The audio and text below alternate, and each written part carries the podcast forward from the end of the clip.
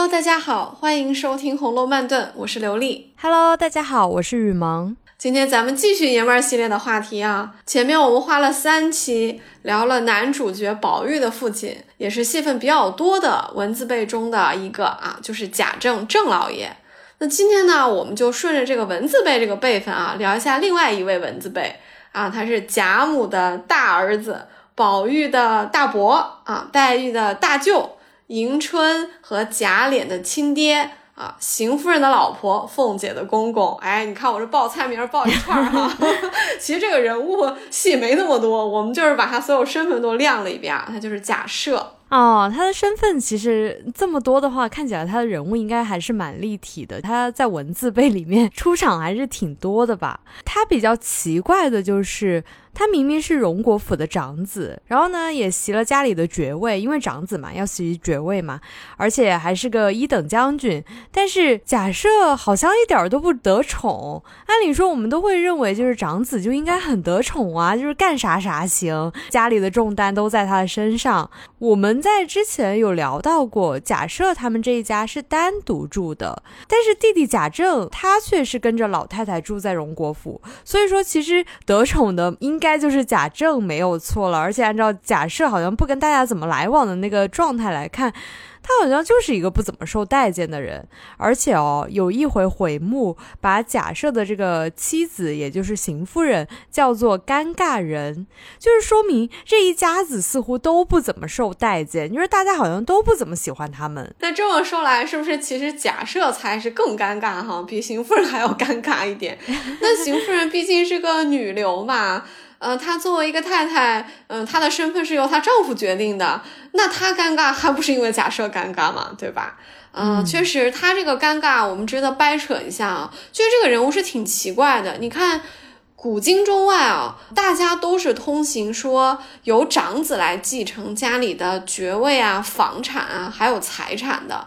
当然，有些制度下可能会分个家，或者给小儿子也分一点。但是很多文化里面是长子通吃的啊。嗯，当然，如果是在一夫多妻的这个制度下呢，那就要看嫡长子了。嫡长子的地位是最尊贵的。对啊，而且一大家子人都应该听他一个人的。嗯，没错，太子嘛，对吧？那那 皇家有太子，平常家里也有嫡长子嘛，这都是一样的哈。比如说这个，呃，我岔开一句啊，就暑期大热的有一部国产片啊。我也去看了，就是呃，乌尔善导演这个《封神》。其实我也觉得里面有一些长子和次子的问题。你看这个纣王，他本来就是次子，他根本就没有继承权的，他是一个带兵打仗的。但是他哥哥英启是要在家里等着当太子，将来继承老老爸的这个王位的啊啊！还有就是纣王殷寿，他的这个军队里有一大堆的呃质子团嘛，就是那些帅哥，哎，对，帅哥们 特别养眼的，他们大部分也都是家里的次子啊，因为大部分的这些呃这些侯爵们啊这些。地方的权贵们，人家也是要留着自己家的长子留在家里继承爵位嘛。除了这个 我们西伯侯姬昌，对吧？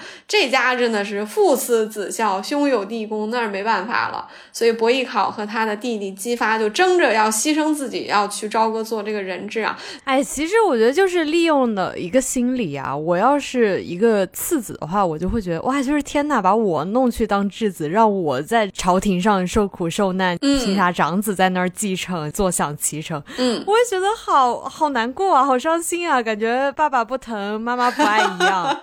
是的，所以你看纣王他是非常懂这个心理的哦，他不是就经常 PUA 他的这些质子团们吗？他就挑拨他们说，你们其实比你们留在家中的哥哥更有继承权。来，你们谁敢动了这个弑父的这个决心，我就把这个爵位封给他。他是非常非常厉害的，他其实等于挑拨了人家家里面的父子关系和兄弟关系嘛。不得不说啊，这个纣王塑造的是非常非常立体的，他是有两下子的，所以我看完我就觉得，哎，这个封神也有点像是一大堆的次子啊，出来搞事情啊。所以说，长子跟次子之间的矛盾是自古以来都有的感觉。嗯，都有的，所以《红楼》里面也让我们看了一下啊。你看刚刚你说的，就是这个按照呃制度的话，假设他又是他是袭了家里的爵位的啊，他是一个一等将军，可是为什么又那么奇怪呢？就是他的事实上的地位没有他弟弟高呢？因为呃，首先他弟弟跟着老母亲啊住在荣国府，一副要继承的样子，对不对？那假设呢，哎，却是分家另过的啊，他也住在荣国府里面，但是他。是另外的一个院子，而且从经济上，他们也有一点分家的感觉啊。呃，从爵位以及家产给两个儿子分别继承的情况来看，有那么一点点是感觉荣国府在两个儿子之间一碗水端平，有没有？嗯，之前我们在经济账里面其实提到过，假设一家的这个经济是部分独立出来的，然后他的房子也是在荣国府的这个范围内，又加了一些隔断，有一点像哦，我要自己独立出户，然后我要加个围墙、加个栅栏什么的。你看现在不是还有很多农村要划分自己的田的时候，也是在那儿 闹，也是这种情况嘛。我们每次提到这个的时候，都会有听友产生疑惑，哎。这怎么就不住在一起了呢？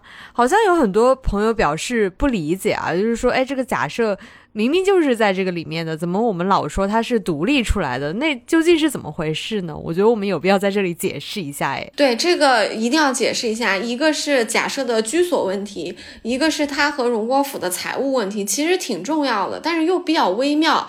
但是我相信聪明的读者又不难揣测到其中的这个玄机啊。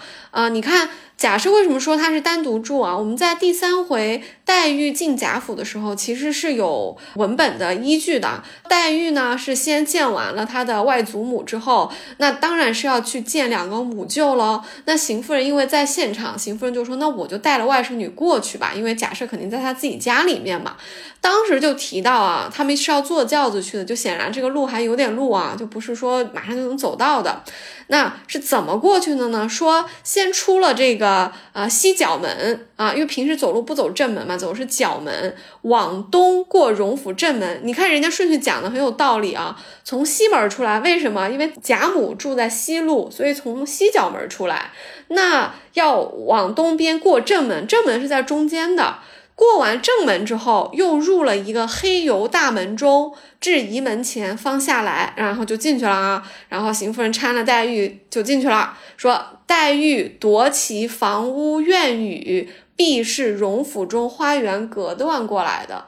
这个就非常明显了啊，呃，如果大家还看不懂的话，可以去呃参考我们在节目里一再呃推荐的一本书《一部红楼》啊，里面有平面图，你可以看得出来，呃，老太太她是住在西路的啊，中路就是正房是王夫人和贾政他们住的。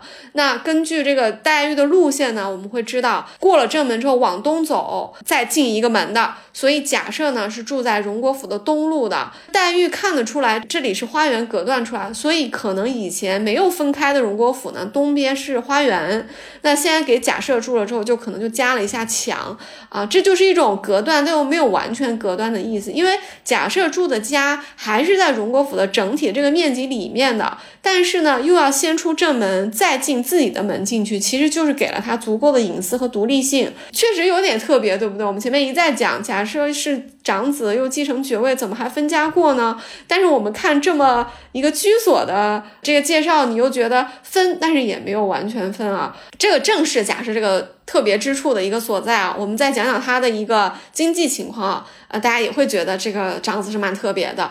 之所以说假设是一个经济上啊相对独立的，就他这一支哈是经济上相对独立，还是请大家注意我用的这个词啊，就是相对啊，就没有完全独立，就跟他那个房子一样。有点独立，没有完全独立，经济上也是这样的，啊，也就是说他自己家啊，就是他这只，他不是有儿子呃孙子吗？你看他儿子有两个哈，贾琏和贾从，哎，贾从是一个存在感特别低的一个小儿子啊，但他确实是贾赦的儿子，他有两个儿子啊，有一个女儿迎春。然后他还有一个小孙女儿，就就是乔姐。那么这一大家子也不少人啊。假设自己还有一些姬妾，他这一房呢，他的开销应该是他自己来负责的，但不代表没有和公家账没有关系，不发生重合，也不代表他不出公家那一份子，或者说贾母不出他那一份子，都不代表就是其实是有流通的。但是呢，他自己这边的大钱应该是他拿主意的，为什么呢？其实有一点证据，比方说啊，书里有一次是平儿和凤姐在家里算账。好像是因为凤姐操劳过度啊，就平儿就提醒她说：“你操那么多心干什么呀？你将来还要回那边去。”因为凤姐在操心荣国府入不敷出嘛，就是资金周转不过来，在算将来有这么多婚丧嫁娶的时候啊，平儿是这么提醒她的。里面他们两个人提到一句说：“二小姐是大老爷那边的意思，就是说迎春将来出嫁，她的这个预算啊。”不用在荣荣国府里出，就是假设自己会出的，而且他还提醒凤姐啊，说你在这边操那么多心啊，终究还是要回那边去的。这两段话其实都是在提醒我们啊，就是假设从经济上它是有一定程度的分家的，那这个凤姐和贾琏他们暂时住在。啊，荣国府的这个正房里面，跟着贾政和王夫人料理荣国府的财务，有一点像是一个借调的关系。将来他们也要回到贾赦那边去，也就是将来他们的经济也是跟王夫人和贾政这边也是相对是比较独立的。如果没有这么一个财务上的相对分家的话，平儿和凤姐说的这番话就会非常的奇怪了。所以你看，我们这么一梳理，大家是不是就清楚了？就是说，假设在家里的这个。你可以说是相对独立也好，或者说是边缘化也好，还是比较清楚的。无论是从他的居所，还是从他的经济状况上来说，都是相对独立的。嗯，通过我们这么一梳理啊，大家听到这里会觉得大家族真麻烦，错综复杂的关系真复杂，搞得头昏脑胀的。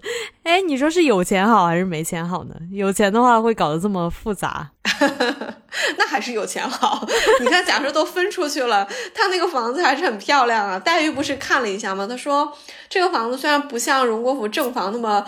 恢宏啊，但是也是非常的俏丽的。也就是说，分出来的这么一块还是很好啊。那你看，假设家里面也是青科相公一大堆的，老婆姬妾一大堆的，就算麻烦一点，那你看我，我觉得假设还是选有钱人好。哎呀，这假设作为长子，在各方面这么的边缘化，就是无论是刚刚提到的分家呀，或者理财呀，或者是他的这个人际关系方面，都非常的边缘化。会不会正如坊间传说的那样，假设就不是贾母亲生的呢？传闻中说，如果他仅仅是长子，却不是嫡出，给他爵位就够了。那家产的话，贾母想给谁就给谁。其实我觉得这一点上来说，还是能讲得通的，还是有这个猜测，也是不无道理的。嗯，但是呢，曹雪芹没有在书中有任何的暗示说，假设是这个庶出，而且文中也没有什么线索让我们有这一层表露出来，让我们去猜忌啊。我觉得是有一点想多了，因为假设的这个行为表现的倒挺像是小时候被宠坏了的长子的。后期才能这么这么作嘛？你怎么看？嗯，我觉得你说的对，他其实就是挺像宠坏了的长子，就是也可能管的也不是特别严吧，或者父亲走的早，还没等他成器呢，他又是一个出生在这样的一个家庭里，所以使得他的行为在书里面让我们觉得就嗯。就就一皱眉头哈，我们一会儿会呃详细分析。我也是认可啊，我觉得假设不大像是庶出，因为作者要是庶出的话，他一定会让我们知道的啊。有人这么猜也是正常，因为确实他继承了爵位，但没继承家产嘛。好像贾母权力还挺大的哈，他想跟小儿子住就跟小儿子住，一副那种宠贾政和宝玉是远远超过贾赦这一支的这种态势哈。但是要要考虑到贾母作为一个大家长，他还健在嘛，他还代表贾代善这一辈呢，他是有一定这个权利的，所以贾母想给谁就给谁，所以倒也不能据此得出结论说是不是假设不是他生的，而只有贾政是他生的，所以我是不太同意的。带着这样的一个观点，我也找了一些文本的证据啊，我觉得文本上。呃，也是比较支持说，贾赦和贾政一样啊，就都是应该就都是贾母生的。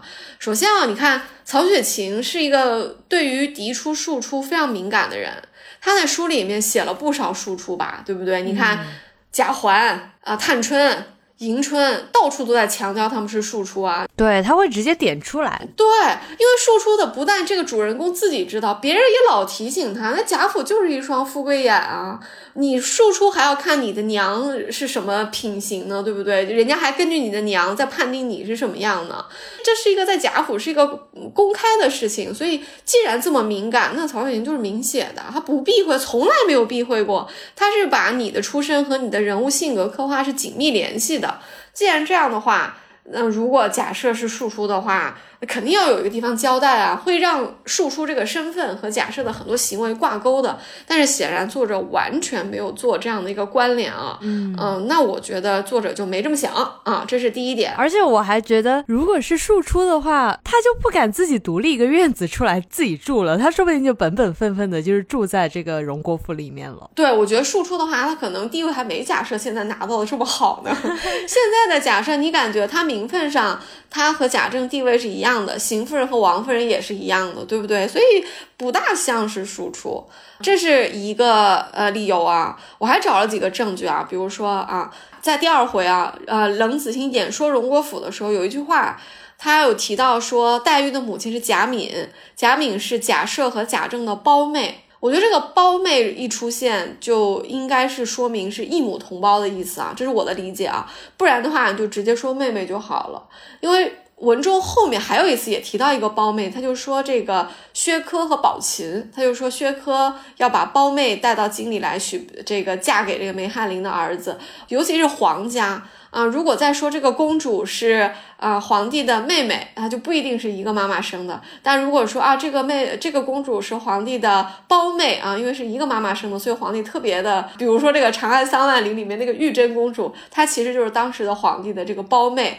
所以你看，那那当然就不一样一点了。所以如果是一个一夫多妻的家庭，特别强调谁是谁的胞妹的话，我觉得应该就是异母同胞。那贾敏。应该看得出来是贾母生的吧，不然都疼成那样。所以我觉得贾政和贾赦应该也是贾母生的啊，这是第二个证据啊。第三个就是贾母搂黛玉的时候，她不是说了一句吗？我生了那么多儿子女儿，所疼者独有你母。哎，贾母就到了这个年纪，她偏心都是明着偏心，当着那么多人面说，我就我就只喜欢贾敏，别的我都没看上。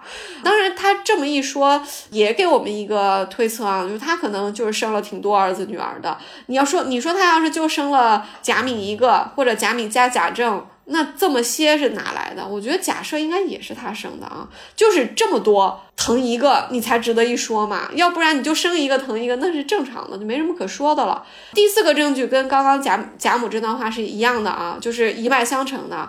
中秋节家宴。假设讲过一个母亲偏心的笑话，他讲的是民间的母亲会偏心，那谁都听出来了，你不就在说你自己的母亲偏心吗？贾母听完非常的尴尬哈，就自嘲一下说：“哎呀，说我要不让这个婆子给我也扎一扎得了。”大家也就拿话岔开，谁敢批评贾母偏心啊，对吧？假设自己说完也觉得出言莽撞了，自己也也也要找话岔开。这里我觉得反而更能说明假设就是贾母生的。为什么呢？因为你要是庶出的话，你是姨娘生的，那贾政是呃老太太这嫡妻生的，那贾母都这个年纪了，偏心自己的孩子，对一个呃庶出的儿子没有那么疼爱，那就是人之常情了。你你凭什么抱怨啊？不是给你爵位了吗？对不对？他之所以赶着当面去争宠，憋不住了去抱怨贾母，我觉得就是因为他也是贾母生的，而且他是长子，他才不满意。这个母亲怎么就疼弟弟不疼他？这些我找了这么多证据啊，我觉得大家可能都听晕了啊。总之，我们就是想说，曹雪芹既然没有明写，假设是庶出，咱们就不用往这上想了，他就是贾母的儿子。确实啊，如果不是嫡出的话，他怎么可能如此理直气壮的去说贾母偏心呢？嗯，而且既然曹雪芹没有提到过假设贾政的嫡出庶出的问题，我们就 当做他们都是贾母生的吧，也没有必要纠结于此。这只是一本小说。是的。可能曹雪芹家里也有类似的这种假设和贾政这样的长辈关系，他就写进去了。而且这么错综复杂的家族关系，肯定素材来源于生活呀。我觉得挺好的。像我们这种普通人就写不出来这么复杂的关系。谁家有这么多口人呢？是啊，刚才我们提到的这个假设的尴尬处境啊，就是除了他们分了家，他自己单独过之外，其实还有一点，就是我们之前在节目中多次提到过的。假设和邢夫人在家里的重要性不如他们的儿子和儿媳妇，也就是贾琏和凤姐，这个也可能让他们蛮尴尴尬的吧？好像儿子和儿媳妇在那边还挺得宠的，这个确实是很尴尬的。嗯，我们以后可能会单开一期啊，聊一聊凤姐的这个领导关系啊。就凤姐的老板特别多，其实邢夫人也是她名义上的领导啊，因为邢夫人是她婆婆嘛。但是尴尬就尴尬在。他又不是事实上真正有决定权的一个领导，所以你看凤姐就不怎么听他的啊。那邢夫人肯定也觉得很尴尬。当然贾琏还不敢不听他爸的话，因为邢夫人是田房，所以在家里呢就没那么硬气。那贾琏可是贾赦的儿子，爹管儿子是天经地义的啊，就是贾赦是可以管贾琏。但是你也感觉好像贾琏在贾母面前都比贾赦这个儿子更有脸的样子啊，就好像贾母更喜欢这个孙子和孙媳妇。而不是大儿子和大儿媳啊，外人看的话会觉得说啊，那你假设这个大房这一支也不错啊，你看你的儿子和儿媳是管家的啊，这一对夫妻啊，他们受到重用不也是给你们长脸吗？对不对？好像老太太在搞平衡一样啊。但其实他们这一对夫妻是去给啊小儿子，也就给贾政管家哎，王熙凤也是去给贾母和王夫人去服务哎，其实本还是在说明他们的这个汇报关系啊，也是说明真正主持这个荣国府的是贾政和王夫人，当然老太太在后面坐镇啊，但是年轻一代的这个当家人其实是贾政和王夫人啊，所以贾琏和王熙凤就借调过去的，那对这对。呃，公公和婆婆啊，就贾赦和邢夫人来说，他们就是名义上啊，当然是可以管一下贾琏和凤姐的啊。但是事实上呢，他们的影响力呢，又不可能有呃有这个王夫人和贾政还有贾母大。你看家里面一但凡发生一点大事啊，都是这三个人说了算。你看。在秦可卿的葬礼上，贾珍觉得，呃，实在是没有人能够来料理，他要去求凤姐来帮忙一个月。你和他进屋里面去求，得先跟邢夫人开口。那邢夫人说什么？说，呃，你大妹妹现在在你二婶子家，你只和你二婶子说就完了。也就是说，凤姐和贾琏他们现在的真正的老板其实是王夫人和贾政。啊，你看邢夫人自己都不能拍板把自己的儿媳妇儿借调到这个宁国府去工作一个月，她得让王夫人开这个口，所以你看是不是尴尬？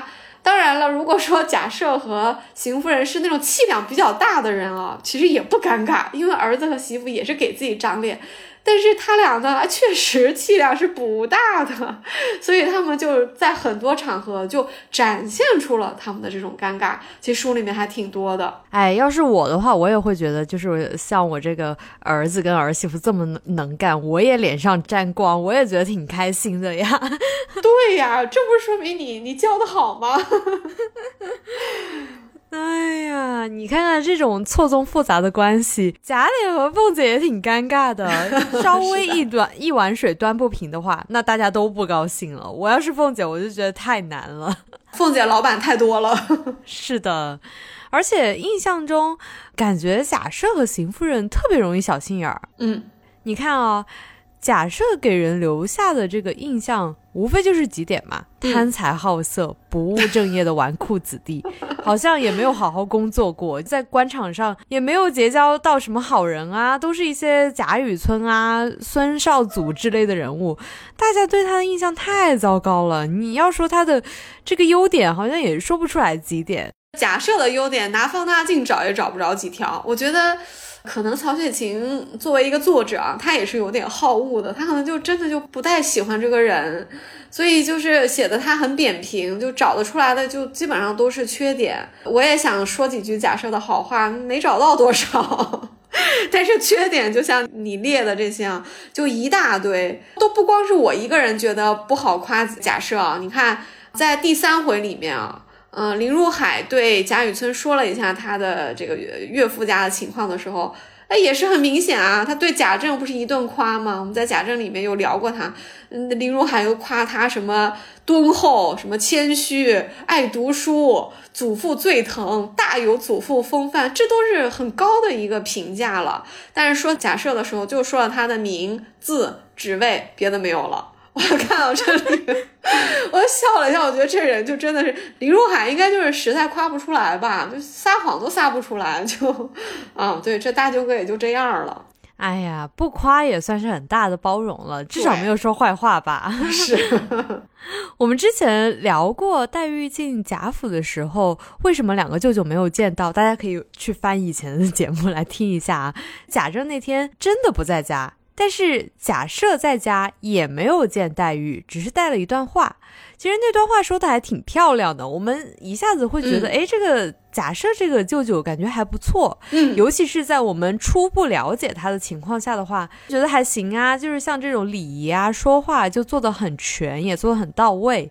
但是我们后面慢慢来看啊，就是单从这个人情出发来看这件事情的话，很多人会觉得假设就是不看重这个外甥女，或者是说假设本身跟贾敏的关系不怎么样，就是一般般，或者是说假设之前看贾敏太得宠了，自己也有一些嫉妒之心，就觉得哎，就是为什么我明明是以前大儿子最得宠的那个，但是有了小女儿之后，大家都不看我了，啊，他就有了这个投射心理。啊，说不定当时也有一些比外甥女黛玉更重要的事情，他就胡乱打发了黛玉了。你怎么看这件事情？我们之前在黛玉进贾府，什么两个舅舅都没见到的时候，对贾赦还是说了一点好话的，对吧？你看他那段话，确实说的很好看嘛，很漂亮嘛，也是他那个。呃，身份和教养的应该说的话，我觉得那段话是没毛病的，作者写的是对的。因为假设没有见到黛玉，他也不想见，你都不见了，你对这个外甥女，你也不能就是态度怠慢到地上吧，对吧？总要说一段好话的，毕竟这是自己亲妹妹的女女儿来投奔的，所以他那段话说的，我觉得是及格的啊。而且就我们当时还说，哎，就是像这个从来都没有见过外甥女的情况下，他是不是怕自己过度思念妹妹？睹人思情，然后就控制不住自己的情绪，所以不见她，可能会有这个原因哦。啊，对，我们当时还分析说，他是不是当时在书房，因为男女大房嘛，把黛玉叫过去不太合适，因为是女孩儿。但是他自己呢，过来亲自见呢，黛玉又有点配不起，因为长辈过来见小辈也是不太合适的，所以让邢夫人这个女眷见黛玉呢，把她的话带到呢就可以了。就我们当时是。各种情况都考虑到了，觉得假设没有见黛玉，但说了那段很漂亮的话，其实他这个大舅呢还算是及格的，而且在话里面不是也说了吗？说你有什么委屈就说呀什么，你也会觉得说长辈交代小辈也就应该是这样哈，就还行。嗯，确实啊，考虑到后文啊，后面几十回里面，哎，这个假设人是这个样子，我们就会不免揣测你当时为什么没见。你今天提的这个观点，我以前没想到啊，就是不 是有点嫉妒贾敏？也不是完全没可能，贾敏肯定是贾母特别得宠的嘛。当然，假设因为见嫉妒贾敏，连外甥女都不想见，那我觉得不至于，她不至于气量这么小啊。但是。从他的角度来说，不看重这个外甥女，也许是是事实。如果是个外甥，我觉得贾赦也许会见，因为外甥将来是个男的，他可能做官，可能跟这个家族会有一点关系。假设自己也是男的，他倒有可能见。那外甥女将来是要出嫁的，你看看他对自己亲女儿迎春是什么态度，所以他对外甥女不会多看重的，可能当下。有点别的事儿，就觉得但凡是个事儿，可能都比外甥女重要。有什么事儿呢？咱也不知道，也许就是在书房里和亲客相公们的胡闹呢。反正他就是觉得这个外甥女，他这个舅舅摆个谱，不见了也就不见了，话带到了就行了。当然也有可能，这个我就我我就揣测一下，我觉得他也说不定就是懒，他就连动一动他也不愿意，就这么敷衍一下就过去了。我说他懒，可不是冤枉他啊！你看到结合假设后面的表现的话，我觉得这人确实是挺懒的。第十六回的时候，家里为了迎接元春省亲见大观园这么大一个事儿，所有人都扑在里面忙，那凤姐和贾琏就忙得不行了。但书里面还提了一句说，假设只在家高卧啊，说有事就传这个贾琏和赖大过来领命。天呐，高卧这个词也太直接了吧！意思就是我就在家躺着呀，躺平，事不关己，高高挂起。这都不能说事不关己，他是事关己，他还要高高高高挂起。你想。假设也是当官的，他是继承了荣国公的这个爵位的，他是个一等将军。那元春也是荣国府出去的，是他侄女儿，一荣俱荣，一一损俱损啊！迎接元妃省亲，那这可是了不得的大事。这个他也不管，而且你看，假设本身这个官儿是个虚职，他没有什么事情的，他不像贾政一样是正儿八经的公务员，他也不像贾政一样需要出差，等于说他公事也没有，家里的事情他也不管。元春省亲这么一件公事加家事结合的事情，他还是不管，他是不是够懒的？嗯，所以我觉得黛玉那天来。搞不好他也就是懒病又发了。我真的是觉得他这个心态是不是就是因为自己太边缘化了，然后在那儿报复心作祟，然后就是这些就觉得，哎，反正你们就是只想着这个凤姐跟贾琏还有贾政他们去管，你们早就忘了我了，那我就自己就在我自己的小院儿就高高挂起呗，直接躺平摆烂了。就这种报复的心理，就是希望得到大家关注，反倒这样反弹过来说，哎，那我就不管了，也有可能就是因为边缘化惯了嘛，所以可能有点报复性的一个心态吧。嗯，你看，我们很多时候都会忘记假设好像跟假脸还有关系，因为他们交集并不多啊。而且你刚刚提到迎春的时候，我们都差点忘了迎春的爸爸是贾赦。可能大家对他最有印象的事情就是他跟鸳鸯的事情了吧？是上了回目的，谁能没有印象？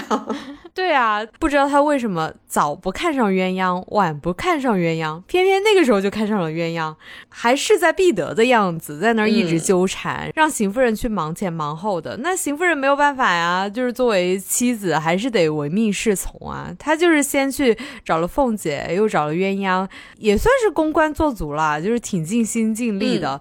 如果我是邢夫人的话，我就会随便糊弄一下，说哎不行，就是你不要在那儿想入非非了。结果。这两次都没有准话，他又去找了鸳鸯的嫂子，又在鸳鸯面前碰壁了。到最后呢，假设就想直接去找鸳鸯的父亲金彩，结果被贾琏堵了回去。我觉得他们两个人在这件事情上真的是处处碰壁，就是处处不得志。嗯，后来你看鸳鸯也在那儿发誓赌咒，就是各种不愿意。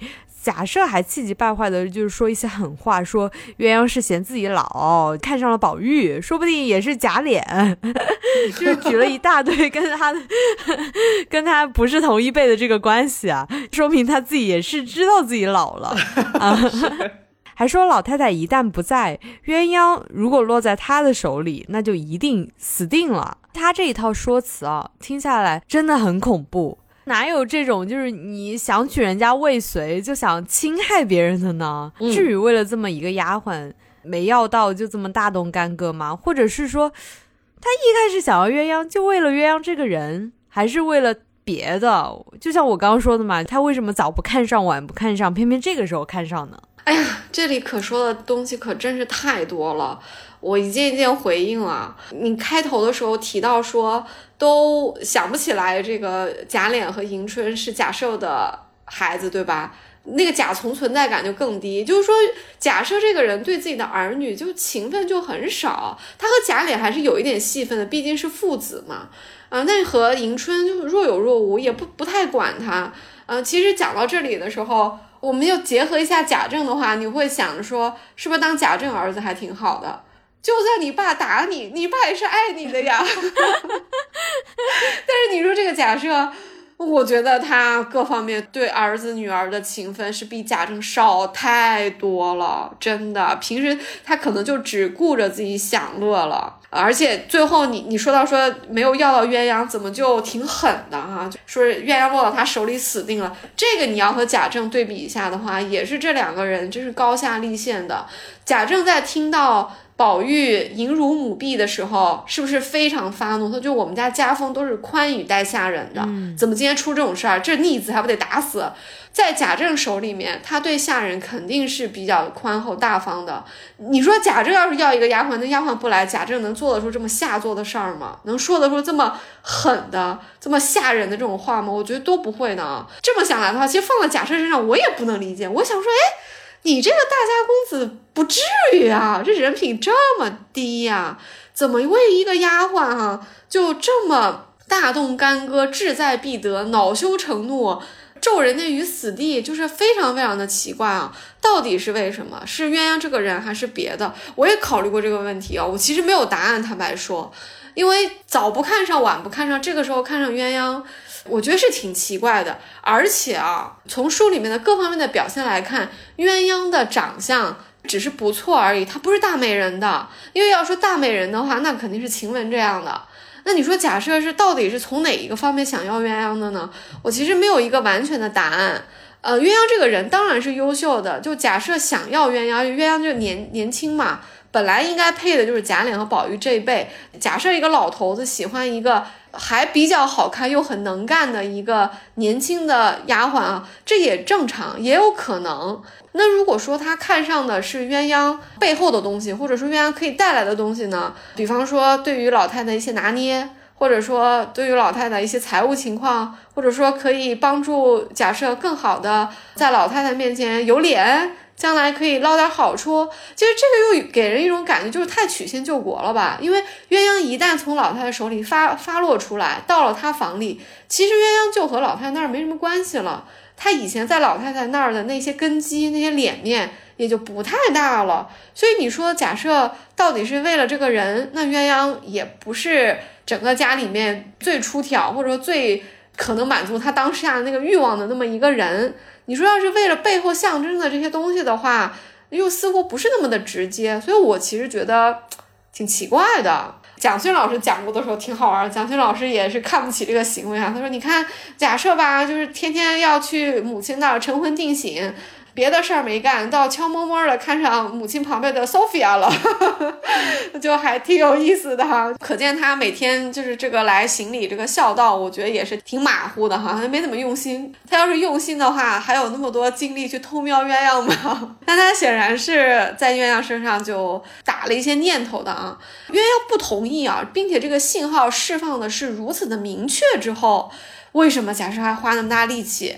一直到到老太太那儿亲自驳回，他才肯放弃呢。老太太就差当着他面骂他了，对不对？老太太骂了邢夫人，不就是骂他吗？邢夫人回去肯定得把话带到，所以假设一定是碰了一鼻子灰的。为什么他一直到走到这一步，他才最后放下这个念头？我的猜测是他一开始想要鸳鸯的时候，可能没想那么多，可能觉得志在必得。一开口就会给他，因为他觉得丫鬟算什么？我母亲再疼一个丫鬟，也不会不给我的。我再边缘，我的地位比丫鬟高。他没有想过，不但这个丫鬟拒绝他，就别人可能会觉想着说，能当姨娘为什么要当丫鬟呢？可能别人趋之若鹜，想混上姨娘这个名分啊。他既没有想过鸳鸯作为一个丫鬟敢拒绝他，敢拒绝姨娘这个身份，也没有想过。在他妈妈的眼里面，鸳鸯黑，他就是这么重要，他还就是这么不撒手，所以他一路到最后，他肯定就是恼羞成怒了嘛。最后你看，假设这个做法是非常孩子气的。他最后不是花了八百两银子去买了一个十七岁的一个呃女孩子嫣红进来吗？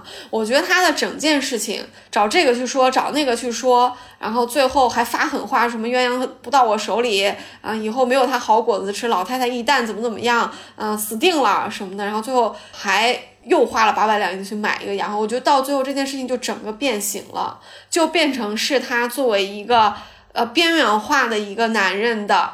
一个地位和尊严问题了，其实就挺多心理学上的东西了。嗯，我以前啊，我一直都觉得，假设他就是为了这个老太太的东西，所以才去讨好鸳鸯，就有点像假脸去讨好鸳鸯是一个由头。嗯，但是呃，刚刚听你这么一说啊，你说鸳鸯如果嫁出去了，那老太太的东西跟他就没有半点关系了，那也不好弄出来了。我觉得这个是很有道理的。而且刚刚我们一直在聊假设这个人啊如何如何，他跟贾政是怎么样的，然后他是怎么样被。边缘化的，我忽然间会觉得。假设很像一个巨婴，嗯，就是他没有得到老太太的关注，他就像小时候被抢走了玩具一样，就是哎，我得不到我就要把它毁掉，或者说我一定要得到这个玩具，你不给我这个玩具，那你就不爱我。他这种母爱的缺失也好，或者是说他对呃兄弟之间他这个情爱的一个缺失，导致他会变得这么的有一点变态吧，就是有点扭曲了，嗯，甚至于他那个时候其实都不是为了鸳鸯，就是哪怕是一个别人，就比如说。袭人吧，嗯，他就是想要袭人，他就是会觉得，哎，袭人一直在老太太身边，那我就是想要袭人，你不给我，那你就是不爱我，那我就一定要得到他，得不到他那怎么办？那我只能毁掉他。呃，他应该是有点这个心理的，就是我觉得假设有点在试探贾母的底线，他肯定是知道他没那么受宠，他也知道贾母呢就不怎么喜欢他这个人，也不怎么喜欢邢夫人，就整个的大房都不大喜欢贾母，只是喜欢贾琏和王熙凤而已，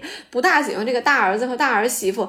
但是假设可能也不知道到底有多不喜欢，或者说他太想贾母喜欢他了，有可能，或者说他想说，那我怎么证明一下呢？他这个程度在哪里？底线在哪里呢？那要不我试着开口要一下，看看我母亲到底是不是还爱我，或者说是不是还在乎我？他就去开口要了鸳鸯这么一个。对老太太来说非常重要的一个人，当然我相信，假设心里面他是说白了，他应该就是没有很尊重女性，他把人看的就跟货物一样，他觉得鸳鸯你再受宠，你不过就是丫鬟里面比较高级的一个，但是你还是没有我重要。我一开口，我我母亲就会把你像一个东西一样的赏给我。贾府不就是这样吗？对儿女们，你一旦表现不错，就会赏你个东西，对吧？就赏个花瓶啊，赏点银子啊，赏个什么东西，这这是正常事情。他可能就觉得说，鸳鸯你再。再重要，你也就是个重要一点的物品而已，对不对？那我母亲还能不给我吗？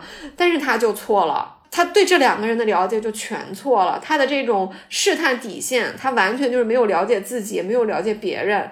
他没有了解鸳鸯是有人格的，人家不愿意。他也没有了解他母亲对他这种厌恶，可能到了一定程度，或者说老太太到那个时候，他已经不怕儿子不高兴了。或者说，老太太心里面对鸳鸯其实是挺赏识的，她明着暗着，她都想护一下鸳鸯，她觉得凭什么的呀？你看你那么糟糕。呃，老太太话说的挺挺直白，也挺难听的。要我要是假设，我肯定很羞愧啊，被母亲这么说。但是假设一点都没有退却。你看贾母说他说说你这儿子孙子一大把了，说放着呃这个官儿不好好做，身体也不保养，说左一个小老婆，右一个小老婆放在家里的，没得耽误人家。我觉得贾母是有悲悯心的，坊间老有人觉得说贾母对鸳鸯其实也也是看作是一个物品，嗯，他就觉得说我有好人你们要，好东西你们要，他还是把鸳鸯看作一个物品。我倒觉得也不是这么简单，我觉得贾母其实。还是挺有人性的这个关爱的，他是挺能够共情。假设捞到这个屋里面放着这些小女孩的，他觉得你你你假设你是有钱，你是可以出去买女孩子，也可以把家里的女孩子收房，但是你这个年纪了。别耽误人家，因为你你可能也不会再生个一儿半女了。你哪天走了，你的这些小妾可能将来都要打发出去，他们青春就没了，他也没有个儿女作为依靠，你这不是耽误人家吗？人家跟别人不是更好吗？他在批评假设的时候，他可能也一想到说，哎，鸳鸯这么好一孩子，要给他也太糟蹋了吧。所以我觉得老太太对鸳鸯的这个。保下来里面，我自己是觉得有挺多人性的一面的啊。假设这个呃巨婴啊，这个试探母亲底线，就通过要一个东西来证明自己重要性这件事情，实在实在是没有看清对手。哎呀，我觉得他确实是啊，有孙女乔姐，然后又有儿子，还有两个呢，就是你刚刚说的贾琏跟贾从嘛。嗯。假设在这个情况下，他就不是为了传宗接代去娶小老婆的呀。嗯嗯，你说他要是好色贪图美女，那美女一大把。你看他后面还花了八百两买了这个嫣红，那他得到鸳鸯，确实是有一点心理扭扭曲啊，就是想获得贾母的关注，做出来一些很过度的事情，就是希望自己获得很多的爱吧，就是很多的关注吧。我觉得是，你看这个。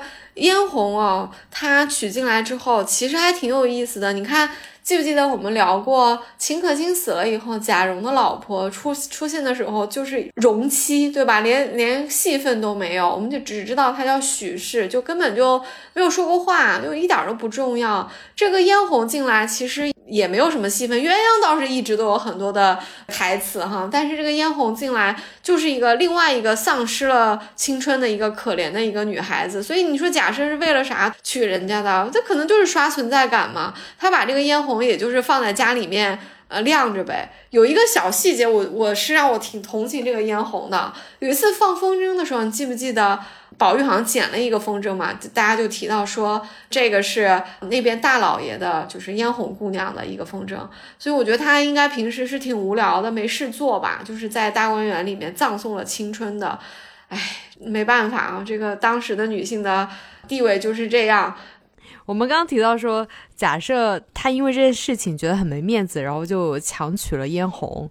他后面他肯定是觉得在贾母面前更没面子了，他还推病躲了一阵子嘛，就连过年去贾母那里吃家宴也是随便吃几口，然后敬个礼数就走了。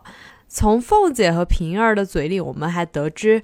邢夫人也和鸳鸯结仇了，嗯，那当然啊，就是邢夫人当时那样去帮贾赦忙前忙后，大家都会觉得哇，就是你干嘛，就是一点自己的立场都没有，怎么这样？贾母本来就不喜欢大儿子大儿媳，这下好了，更不喜欢了，因为这件事情。肯定的嘛，这大儿子大儿媳就是不着调嘛，搁谁谁也不喜欢呀。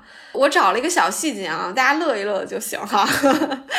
有一次提到说贾母吃饭，因为贾母吃饭是大家要服凑的，各房都会送一个菜来，有点象征着就是要孝敬的这个意思啊。我记得有一次写的比较细，说王夫人呢送了一个椒盐纯芥酱来，你看这个虽然是一个素的东西，但是因为肯定是很开胃哈，而且王夫人比较用心。也不是假孝顺，是真孝顺。那老太太就很喜欢啊。然后呢，她又看桌子一大桌子的菜哈，就顺手挑了几个，让鸳鸯、琥珀什么拿去送给这个孙辈吃啊。有的菜就给贾兰吃了啊，有的菜呢就是给宝玉和黛玉去吃了。你看就比较疼这几个哈。但是有一个小细节啊，就很有意思，说有两碗菜，问的是什么？鸳鸯说说是这两碗看不出是什么啊，是外面大老爷送来的。贾母就让他退回去了，说不用送了，说以后我要吃什么再问你们要，意思就是你明天开始就不用送了吧，挺委婉的，有点拒绝了这个假设这一家送来的这个东西啊，我就觉得很有意思。首先你看贾母不吃假设送来的菜，但是呢王夫人送的这个只不过是一个酱菜嘛，椒盐纯净酱嘛，但是因为走心，老太太就很喜欢，对两个儿子的高下就不一样了哈。还有就是鸳鸯那句话，他说看不出是什么东西。我每次读到这里，我都觉得有深意啊，因为鸳鸯其实挺会讲话，鸳鸯其实挺精的。我觉得这句话就有点像在说不知道什么东西，假设不知道是个什么东西，指桑骂槐了。对我这有点过度解读啊，大家就乐一乐就行。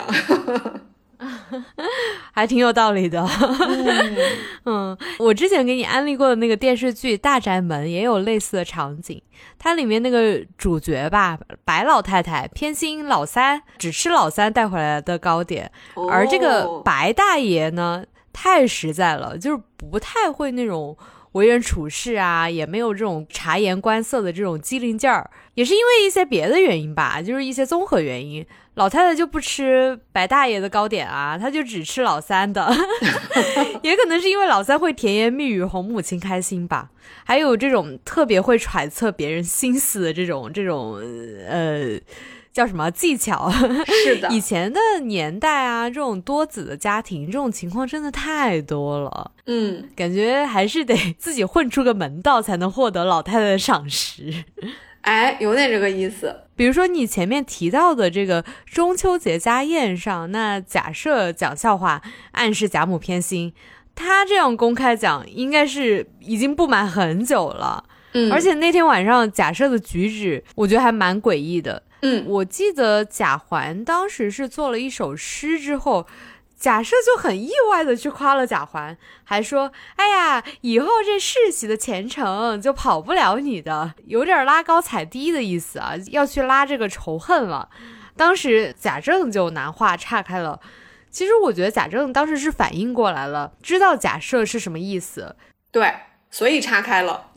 是啊，毕竟世袭的人是贾赦。他自己也有儿子，怎么会轮到这个侄子贾环呢？就是怎么轮都轮不到贾环啊！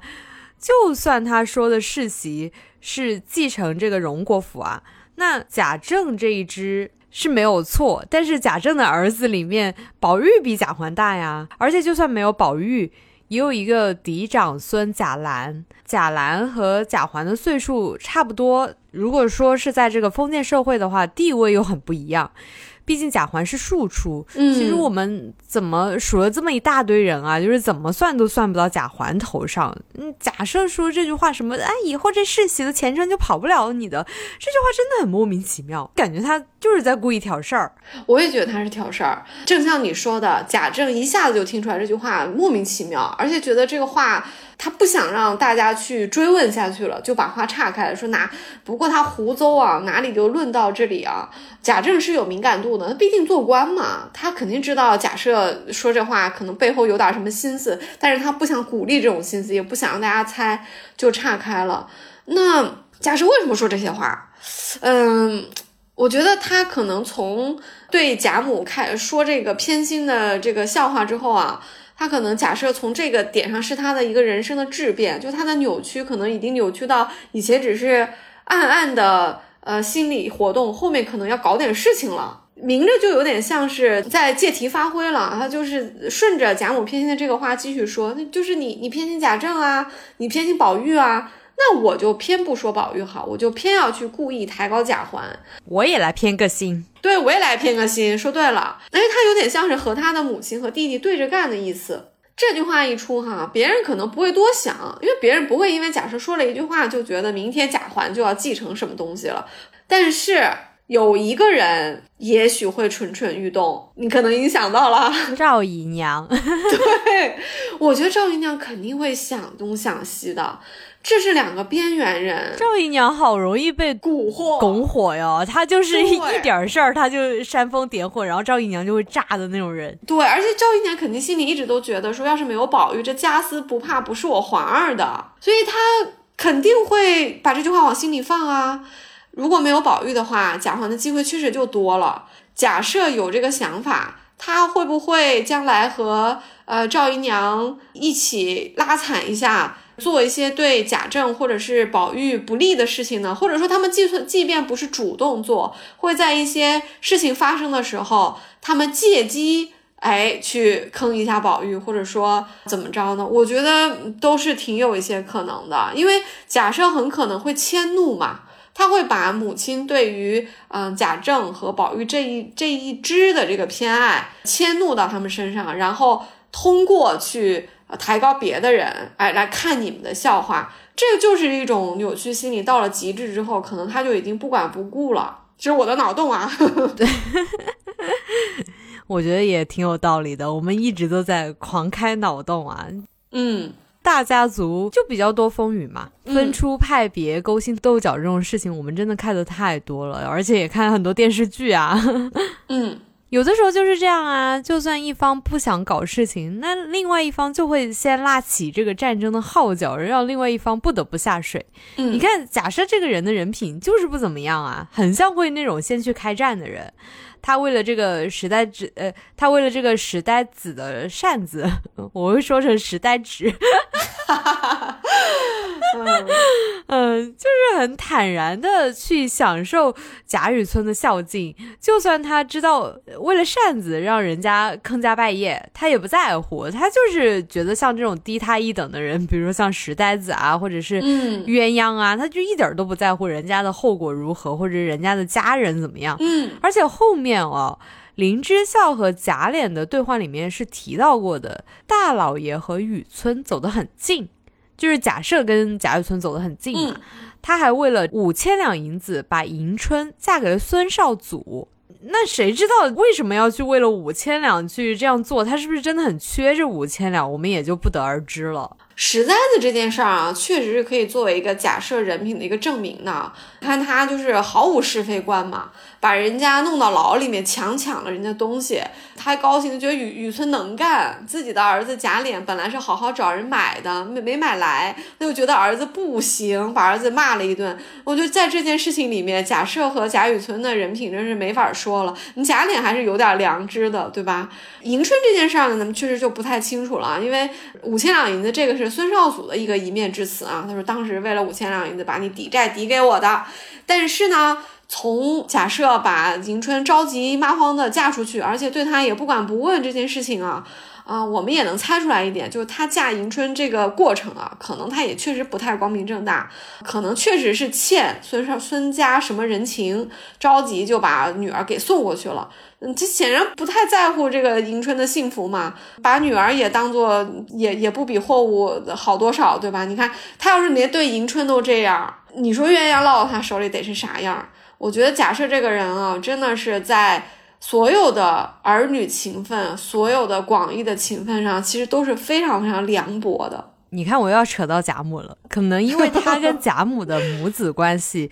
特别的凉薄，所以他就对下一辈的时候就这样投射自己的感情啊。不知道我们听友里面有没有就是学心理学的，可以来跟我们分析一下这个。我倒是觉得他就是这样逐渐的扭曲下来的。非常期待有学心理学的听友啊，给我们来解释解释这个特别特别奇怪的这个假设啊。确实可能根源上，也许从他的母子关系是里面是会有一点原因的。但是我觉得贾母这个人挺通情达理的。要是就你假设不得宠，我觉得问题在你。你看贾母对别人怎么都好啊。而且贾母其实已经在尽量的一碗水端平了。对呀，贾母那么有教养的一个人，嗯，我觉得，嗯，假设你自己找原因吧。Anyway，咱们聊了假设这么多哈，我们最后也跟贾政一样哈，咱们来稍微再继续开脑洞一下，来预测一下这个人物的一个结局吧。啊，我先说啊，我觉得贾家如果败落的话，可能有一部分的原因啊，或者说有一部分的这个坑或者篓子，可能就是假设。捅出来的。换句话说，假设在贾家败落里面，应该是有一定的关系的。其实线索是挺多的，这边列几个哈。你看，第一个就是你刚刚说的，贾赦和贾雨村是走得很近的，这不是什么好事，因为雨村在七十多回的时候降了。你看林之孝和贾琏他们两个人在聊天的时候都提到这事儿，贾琏还说：“哎呀，咱们不要跟他来往。”呃，林之孝也提，他说：“哎呀。”话是这么说啊，可是大老爷跟他走得很近啊，东府里那个甄大爷又也跟他好，就有点提心吊胆的哈。所以你看，跟雨村好，雨村又犟了。雨村这人呢，又没有什么原则，人品也不行。他要是自己出事儿了，搞不好把贾家也牵连出来了，是也许是被动牵连出来，就捅出来了嘛。他以前做过什么坏事，里面有贾家一份子。也有可能是他主动做的，他就是踩了你，出卖了你，保全自己，这都有可能的。所以第一点，这个贾赦和雨村的关系可能不是什么好事儿，可能会爆雷。第二个就是这是谶语了。元春省亲的时候点了好几出戏，对不对？每一出戏后面都有支批的。有一出戏就是这个一捧雪，由这个扶贾家之败这么一个支批啊。那个戏好像是豪宴，然后支批说的是一捧雪扶贾家之败。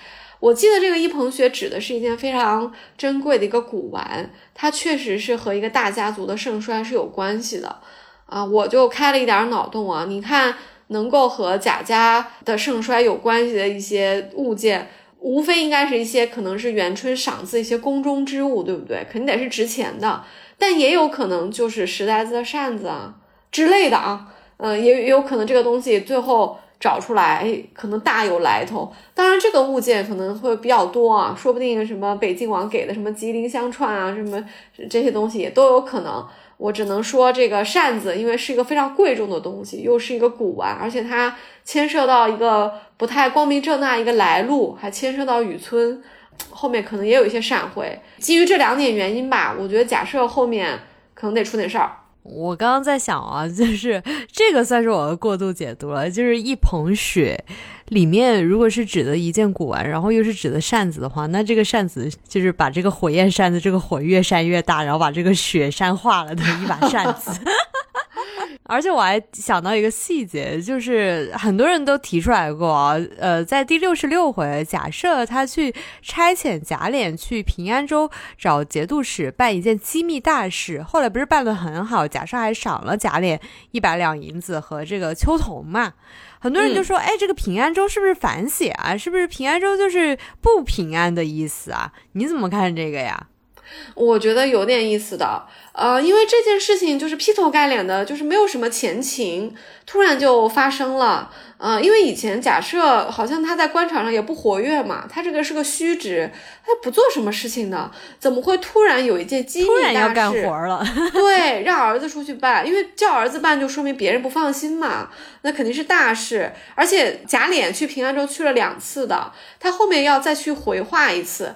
他第二次去回话的时候呢，节度使是出去了，去边关了，了贾琏还等了他一个月，所以来回花了两个月啊。你看节度使这个官儿，他也是有点意思的，因为节度使啊，他是一般是镇守边疆的，通常会涉涉及到一些说不好听点，搞得像通敌一样，对不对？这么一个官职，假设跟他有来往，还是个机密大事，要差儿子去办，办了老半天，显然这件事儿很重要啊。假设还赏了贾琏银子和丫鬟。